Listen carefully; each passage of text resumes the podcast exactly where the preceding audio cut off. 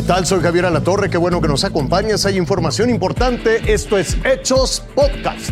Yo soy Jorge Zarza y estos son los hechos. Aquí y ahora pudimos ser testigos de la brutalidad policíaca con que actuaron elementos municipales en Tulum, Quintana Roo, a la hora de detener a Victoria Salazar, una mujer de origen salvadoreño que murió por estas acciones. Este fin de semana, la Fiscalía General allá en Quintana Roo ha informado que vinculó a proceso a estos cuatro policías. Son tres hombres y una mujer que se les acusa por el delito de feminicidio en agravio de Victoria. Se trata de Miguel C., Juan C., Raúl L. y Verónica B., quienes van a permanecer en prisión durante este proceso.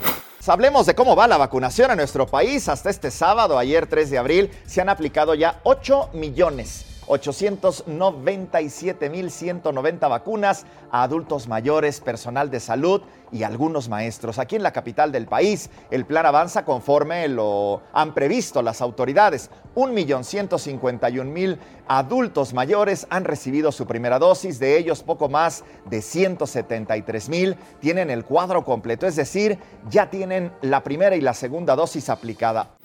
Vamos con las de pasaporte. El gobernador de Florida, Ron DeSantis, declaró estado de emergencia en el condado Manatí por la fuga de aguas de mar contaminadas con fósforo y nitrógeno de una represa abandonada desde el 2001 y que amenaza con inundar la zona. Mientras tanto, especialistas realizan descargas controladas. Los habitantes en un radio de kilómetro y medio están sujetos ahora a una orden de evacuación que puede darse en cualquier momento. Cinco cuerpos fueron encontrados en fosas comunes, esto en el municipio de Olaya Herrera. Se presume que corresponden a miembros de las disidencias de las Fuerzas Armadas Revolucionarias de Colombia. Tras ser alertados por la comunidad, el ejército inició las investigaciones. Si usted es de los que cuando tenía que subirle el volumen a la televisión se acercaba al aparato, seguramente recuerda a este personaje. Le hablo de una persona, una mujer que marcó una era en la televisión mexicana por meterse hasta la cocina de su casa. Es Chepina Peralta. Nunca se es demasiado viejo para reconocer a Chepina Peralta, pero tampoco demasiado joven para no informarse sobre la importancia de esta consentida de la pantalla mexicana.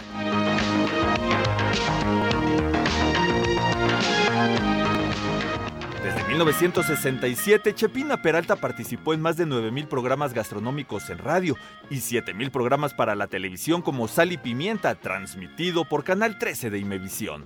El último programa al aire fue en Televisión Azteca. De ser una ama de casa convencional que solía cocinar únicamente para su familia, se convirtió en un parteaguas de la gastronomía. Yo inventé el turismo gastronómico. Yo salía con las cámaras por los eh, diferentes estados de la República para descubrir la historia y la comida y la gastronomía. Chepina fue la inspiración para esas secciones que hoy abundan en los programas de entretenimiento. También fue autora de varias revistas de cocina y de al menos 13 libros. Los señores también me veían, hablaban de mí en las oficinas, ¿qué comiste tú? Pues tal cosa, pues yo también, pues yo también, porque las esposas veían el programa. Lucía Josefina Sánchez Quintanar, nombre real de la chef, murió este viernes a los 90 años de edad, dejando su mejor platillo, un legado de recetas no solo para la cocina, también para el corazón y sobre todo, sobre todo para el alma. Acuérdense que la salud sale de la cocina y que es nuestra responsabilidad trabajar para tener un México sano. La mujer en la cocina es una grande, tiene un gran poder, no se olviden. Descanse en paz, Chepina Peralta. Y piensen lo que les dije.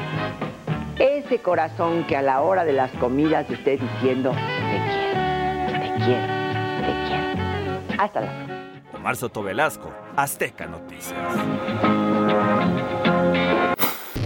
Lo invito a que siga con nosotros mañana con detalles de más información que justo ahora está en desarrollo.